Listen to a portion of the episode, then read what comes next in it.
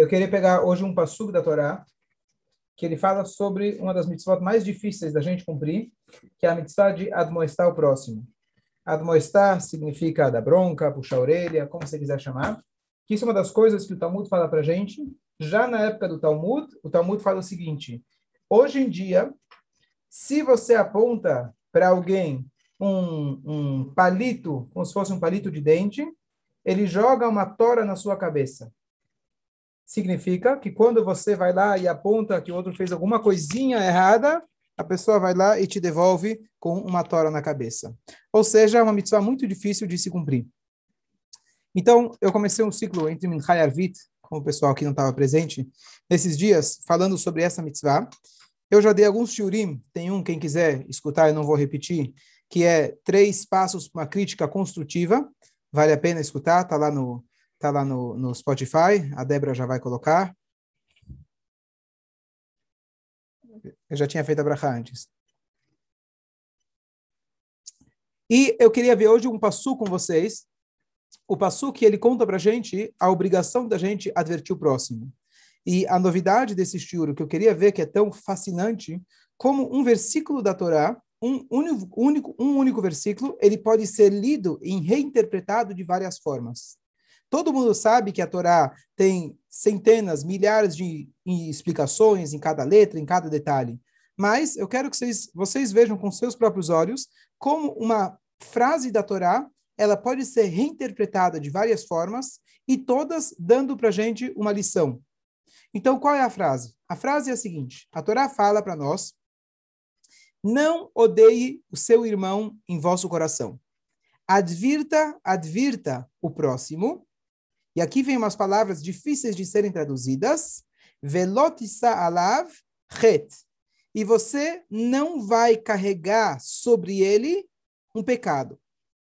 Você não vai carregar sobre ele, por ele, por causa dele, um pecado. Então eu vou colocar aqui o Passug na tela. A tradução aqui é de Google mas eh, eu espero que vocês consigam, pelo menos, ver. Então, aqui está no hebraico. Não odeie o próximo, seu irmão, em vosso coração. Advirta, advirta o seu amigo. Velotissa. Tissa em hebraico significa levantar. Não levante sobre ele um pecado. Não levante sobre ele um pecado. Vamos traduzir aqui. Não levante sobre ele um pecado. E a pergunta é, o que, que significa esse passuco? Ok, não é para odiar o irmão, entendi. Provarás o teu próximo ou admoestar? Ok. Não levante sobre ele um pecado. O que, que significa levantar sobre ele um pecado? Alguém tem alguma opinião como a gente inter interpreta esse passuco? Podem falar. Não permitir que ele é é, ande no. Então, muito bom. Então, você advir, adverte o próximo, não levantar sobre ele um pecado significa, se eu advertir, ele não vai pecar. Se eu não advertir, ele pode acabar pecando. Certo? Alguém tem uma outra forma de ler esse passuco? De agressão. Muito bom, perfeito. Então, ó, eu Como preciso advertir o próximo, mas, mas, é exatamente isso que a Torá está dizendo. Advirta o próximo e não carregue sobre ele um pecado. Ou seja, você está dizendo, eu tenho que advertir ele, mas não deixa ele também ficar louco e te bater de volta, senão ele vai estar tá pecando. Porque existem muitas maneiras de bater de volta. Ele pode, naquele momento, se tornar um inimigo que vai te atrapalhar em várias coisas. Perfeito, perfeito. Tá. Ok. Então, olha que interessante. Não odiarás teu irmão em teu coração, provarás teu próximo e não levante sobre ele um pecado. A pergunta aqui é quem o ele? Na tradução aqui, está aparecendo realmente que ele é a pessoa que está pecando, né? Mas não levante sobre ele, se pode traduzir, não que não é, seja causado por causa dele um pecado. O que quer dizer causado para ele um pecado? Então, um de vocês já falou que é, se eu advirto, ele não vai pecar. Mas tem mais uma coisa se eu, na verdade, advertir ele, eu posso causar que ele peque mais. E a Torá está me dizendo não. Toma cuidado para você não causar com que ele peque mais. Então, advirta ele, mas toma cuidado para não fazer com que ele peque mais. Por exemplo, então, tem uma piada. Uma vez chegou alguém é, e viu um cara roubando maçãs e comendo. E aí ele chega e fala, poxa, está escrito na Torá que você não pode roubar. Por que você está pegando maçã do próximo? Aí o cara dá mais uma mordida na maçã e ele fala, que bom, eu posso aqui comer maçã e ainda consigo escutar Dvar Torá ao mesmo tempo. Fantástico.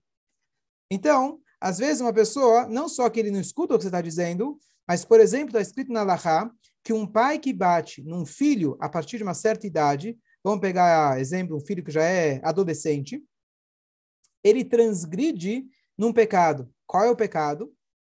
O pecado é que você está causando, você está colocando um obstáculo na frente do teu filho. Porque é muito possível que ele vai querer bater em você de volta. E um filho bater num pai é um dos maiores pecados. Então, às vezes, você com a intenção de educar ele, mas foi uma surra fora de hora, fora de proporção, fora da idade, fora do momento, você causou que, ao invés dele escutar a tua, a tua advertência, você causou que ele fez um pecado. Então, diz a Torá para você: toma cuidado, a maneira que você vai advertir, que seja uma maneira que a pessoa possa absorver e não o contrário, fazer que com a tua advertência você acabou causando que ele peque mais. Essa é mais uma interpretação. Agora, essa do filho refere-se a só filho? E, na, na, em outras palavras, quando a gente fala de advertir, é literalmente igual pisar em ovos. É igual você caminhar em cima de uma corda bamba. A Torá manda você advertir. Agora, se você advertir um pouco mais para um lado, um pouco para o outro, você cai. Porque se você falar na, na hora errada, para a pessoa errada, da maneira errada, no momento errado, você vai ser capaz de fazer um pecado maior. Então, diz a Torá, advirta, você não pode se, se abster e falar, não, não, não, eu não, a, a pessoa vai falar, eu, eu não tenho nada a ver com você, não é meu problema. Não, nós temos obrigação um com o outro. Se eu não advirto você, eu acabo sendo culpado por isso. E aqui temos mais uma interpretação. A Torá diz: advirta o próximo e não carregue sobre ele um pecado. Por causa dele, você acabou pecando. Porque se você não adverte o próximo, a Torá está te dizendo, então você vai ser culpado. O pecado do bezerro de ouro, quantos fizeram? Não foram muitos. Foi aquela turma que se misturou com o nosso povo. Por que todos foram castigados? Porque eles ficaram quietos. Quando a gente não fala nada, a gente acaba se tornando cúmplice ou conivente. Então aqui a gente tem mais uma interpretação que a Torá diz: advirta o próximo e não carregue sobre ele um pecado. Você não deve carregar o pecado. Por isso, advirta ele, caso contrário, você vai acabar sendo culpado também. Mais uma forma da gente interpretar, e essa é a mais importante de todas, na, a Torá diz: advirta ele e não peque. Significa, na hora que você está advertindo, simultaneamente, ao advertir a pessoa, tome o cuidado de não pecar. Tome o cuidado de não envergonhar a pessoa. Tome o, a, a, a, o cuidado de não humilhar a pessoa publicamente. Então a Torá diz: advirta, mas saiba como advertir. Então aqui a gente tem várias explicações sobre o mesmo passo e todas elas são verdadeiras. Mais uma muito bonita.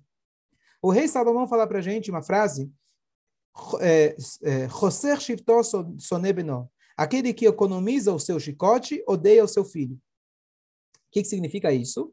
A Torá está dizendo que o pai ele tem que, não precisa ser literal, que nem o Jairo estava falando, não tem que ser literal, bater com um chicote, mas se um pai, ele deixa o filho fazer o que quer, não tem como consertar isso depois. O pai tem a obrigação de disciplinar, orientar o seu filho.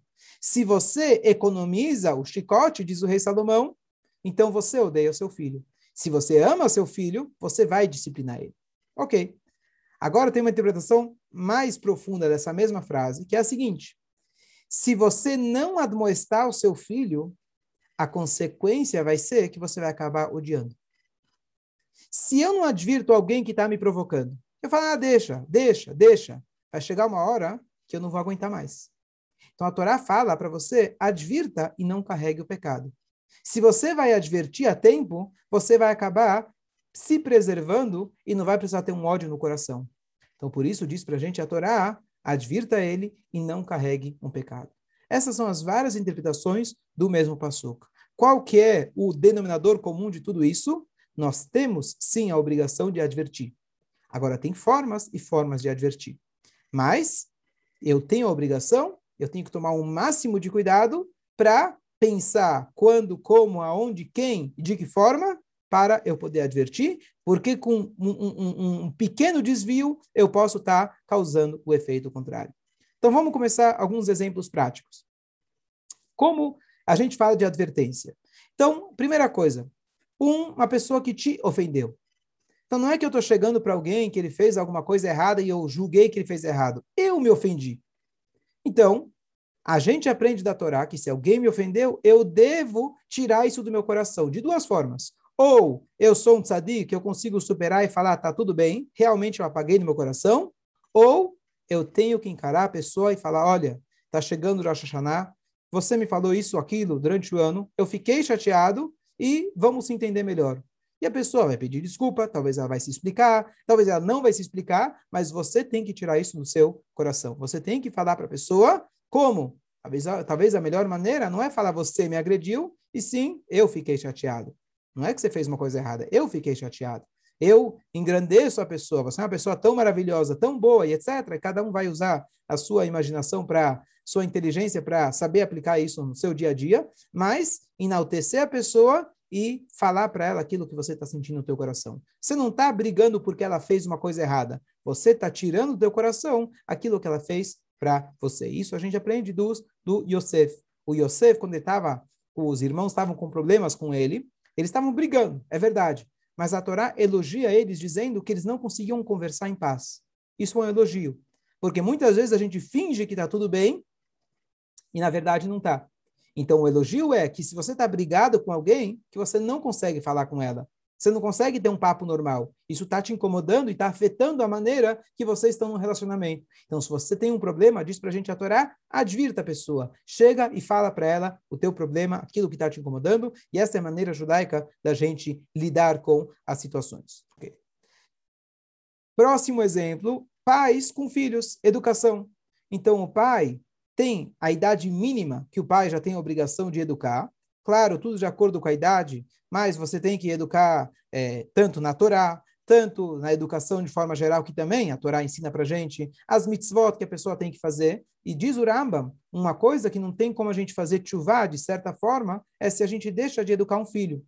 Porque se eu deixei de educar ele, isso aqui é um prejuízo para o resto da vida da, daquele filho. E como você vai pagar isso depois? Como você vai conseguir é, limpar essa barra depois? Você não vai ter mais controle mais para frente na vida dele. Então, nós temos a obrigação de advertir quando crianças. E aqui não é o momento da gente falar todas as é, dicas de educação de filhos, que isso aqui é uma vida inteira, né, Melina, que está aí.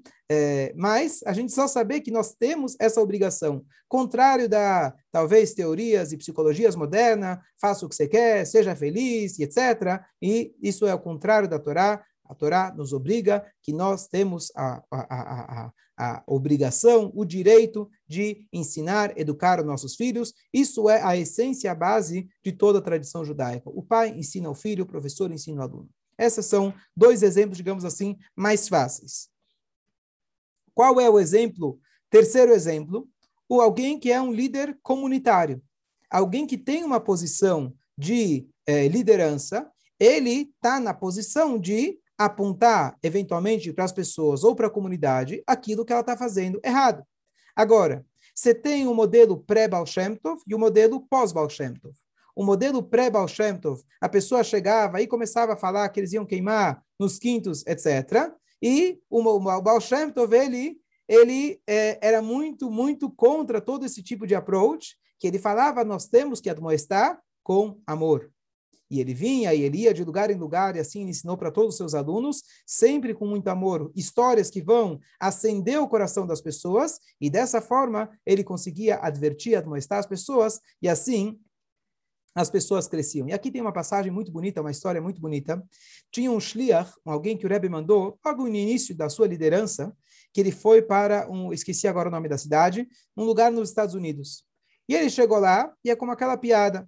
Ele foi contratado para a sinagoga. Ele, a primeira semana, falou: gente, temos que cumprir o Shabat. E aí o presidente falou para ele: Shabat? Não, aqui não vai dar muito certo você falar sobre o Shabat. Tá bom? A semana seguinte, ele falou: gente, temos que comer kasher. E aí a turma não gostou muito. E aí, próxima semana, ele falou: gente, nós temos que cumprir a Torá. E o presidente falou: não, não, isso aí não, não, não é muito para o nosso público. E aí ele falou: então o que você quer que eu fale? Se kasher, Shabat, o que você quer que eu fale? Não, não, fala sobre tradição, fala sobre judaísmo. Né? Judaísmo. Se judaísmo não é Torá, não é kasher, então eu não conheço outro judaísmo. Então ele estava com um dilema. E ele então escreveu para o Rebbe, é, ele, ele, ainda, desculpa, acho que era ainda antes da liderança do Rebbe, quem mandou ele foi o Rebbe anterior. O Rebbe anterior mandou ele. E aí ele escreveu para o Rebbe, em outras palavras, dizendo, Rebbe, não sei o que fazer. Se eu falar o que eu tenho que falar, as pessoas não querem ouvir. E se eu falar o que eles querem ouvir, eu não estou fazendo meu, meu papel de rabino. O que, que eu vou fazer com essa turma? É uma turma que não está pronta para escutar judaísmo da maneira, né, da maneira certa. O que, que eu vou fazer? Ser político? o Rebbe falou para ele, você já foi numa sauna? Ele achou estranho. Ele falou, já, né? Já fui na sauna. E o Rebbe começou a perguntar para ele, e o que, que fazem na sauna? Ele achou que né, o Rebbe não está sabendo, ele sentiu mal de ter que explicar para o Rebbe, mas tudo bem. Ele falou, olha, você vai lá, você tira a roupa e você entra num lugar quente, né? Não sei se o Rebbe não entende, mas ok, ele tentou de uma maneira sutil explicar para o Rebbe. Tá bom, e o que, que fazem depois? E aí ele foi, o Rebbe foi puxando ele, puxando ele para ele falar, e até que ele foi falando que você vai aquecendo o teu corpo e aquecendo o teu corpo, e quanto mais em cima, quanto mais em cima na sauna, você está mais quente. E aí o Rebbe perguntou para ele, o que, que fazem depois? Então você tem aquele cara que vem com aquelas, com aquelas é, aqueles galhos, não sei, alguém tiver o nome lá, o, o, o, os banhos turcos, né? Que a pessoa vai lá, ele vem com Hairifka, tem aí o nome? A pessoa vem, a pessoa vem lá e te bate com aquelas, com aquela, com aquelas, com aqueles galhos de árvore que tem os cheiros, etc. E de repente a pessoa vai lá e fala: bate mais, bate mais. O Rebbe falou para ele assim que a gente tem que fazer. Se você chega para alguém e começa a bater nele, a pessoa vai fugir. Se você aquece o coração de um judeu e você aquece ele mais, banho turco, obrigado. Você aquece ele, vai chegar uma hora que ele vai te pedir, por favor, me ensina. Por favor, me instrui. Por favor, eu quero saber. Me bate mais, não no sentido literal de bater, Hazva Shalom, mas eu quero saber. Eu quero escutar as coisas difíceis, entre aspas. E ele disse que com essa frase que o Rebbe deu para ele, ele deu para ele a, o truque, truque não, a, a, a guia da carreira dele ao longo dos próximos 50 anos. Foi com esse lema, com esse espírito, que ele conseguiu transformar. E hoje lá, nessa, né, justamente nessa, né, nessa cidade, de lá que veio o cara que começou, só para vocês terem uma ideia, o cara que começou a coleção de tradução de Guimarães para o inglês, o ArtScroll, que hoje é tão popular, todo mundo conhece, quem tem acesso ao Talmud hoje, 99% das pessoas é através desse livro, e é um cara que era daqueles que não queria ouvir do Shabat, não queria ouvir do Kasher, e ele fez, se aproximou da Torá, e ele entrou na sauna justamente através desse Shliach, que agora eu esqueci, esqueci o nome da cidade e o nome dele, mas através dessa anedota que o Rebbe passou para ele, ele transformou a vida de muitas pessoas, mas entre eles, essa uma pessoa que transformou milhares e milhares, e está transformando milhares de vidas até o dia de hoje. Então aqui está o lema, aqui está a maneira da gente pensar de como a gente deve advertir. A gente aquece o coração da pessoa. Aquecer o coração significa demonstrar amor, e mais amor, e mais amor. E assim chega uma hora que a gente pode falar, ou melhor ainda, a gente nem precisa falar. E eu vou concluir aqui com uma frase que eu já expliquei, tem um shur, também outro shur que eu já dei, Deus da vingança. O que, que significa isso? Um estilo muito interessante, mas a ideia é, a gente tem o, o capítulo 94 de Salmos, que a gente começa dizendo, Kel nekamot Hashem, Kel nekamot Ofia. Deus da vingança é Deus, e Deus da vingança apareça. E a pergunta é, o que, que significa Deus da vingança? Esse é o nosso Deus? Então, a resposta clássica, a resposta popular é que na, na religião, digamos assim, concorrente, naquela que veio da nossa, eles falam que o Deus é do amor.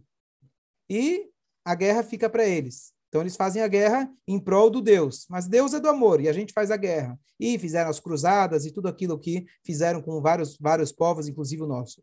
E a gente fala Deus é da vingança e nós praticamos o amor. Ou seja, se você fez um mal para mim, eu deixo que Deus vinga e eu vou aqui, aqui, aqui embaixo, eu vou praticar o amor e deixo a vingança para Deus. Essa é a explicação popular. Mas a explicação mais profunda diz o seguinte: Kel nekamot Hashem. Deus é o Deus da vingança.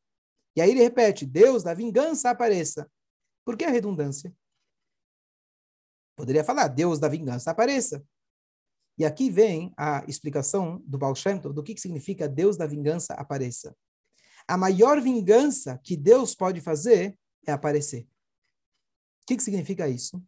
Na hora que você vai lá, imagina que você está, é, um filho não gosta de um pai. Ele vai lá e briga com o pai, discute com o pai, desrespeita o pai. e de repente, num momento de aperto, ele percebe quanto o pai ama ele. E ele viu quanto, e ele começa a enxergar tudo aquilo que o pai fez por ele, faz por ele, está fazendo por ele. De repente, ele se sente tão envergonhado que não existe vingança maior do que essa. A vingança não é que o pai vai lá e bate no filho e retribui, bate no filho e devolve para ele. A maior vingança é o filho se tocar e perceber: uau, como eu fui capaz de fazer uma coisa dessas com meu pai. Por isso, Hashem, a gente fala, Hashem, Deus é o Deus da vingança. Como que ele faz a vingança? A vingança, Ofia, ele aparece.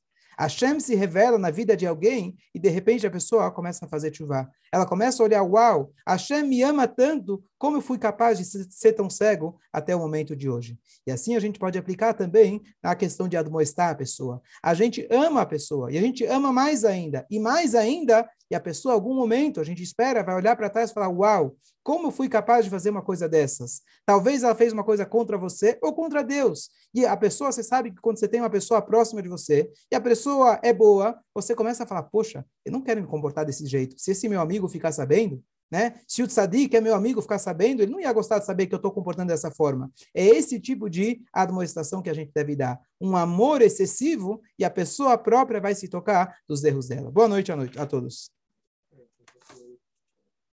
Chicoia, boa, boa noite. noite.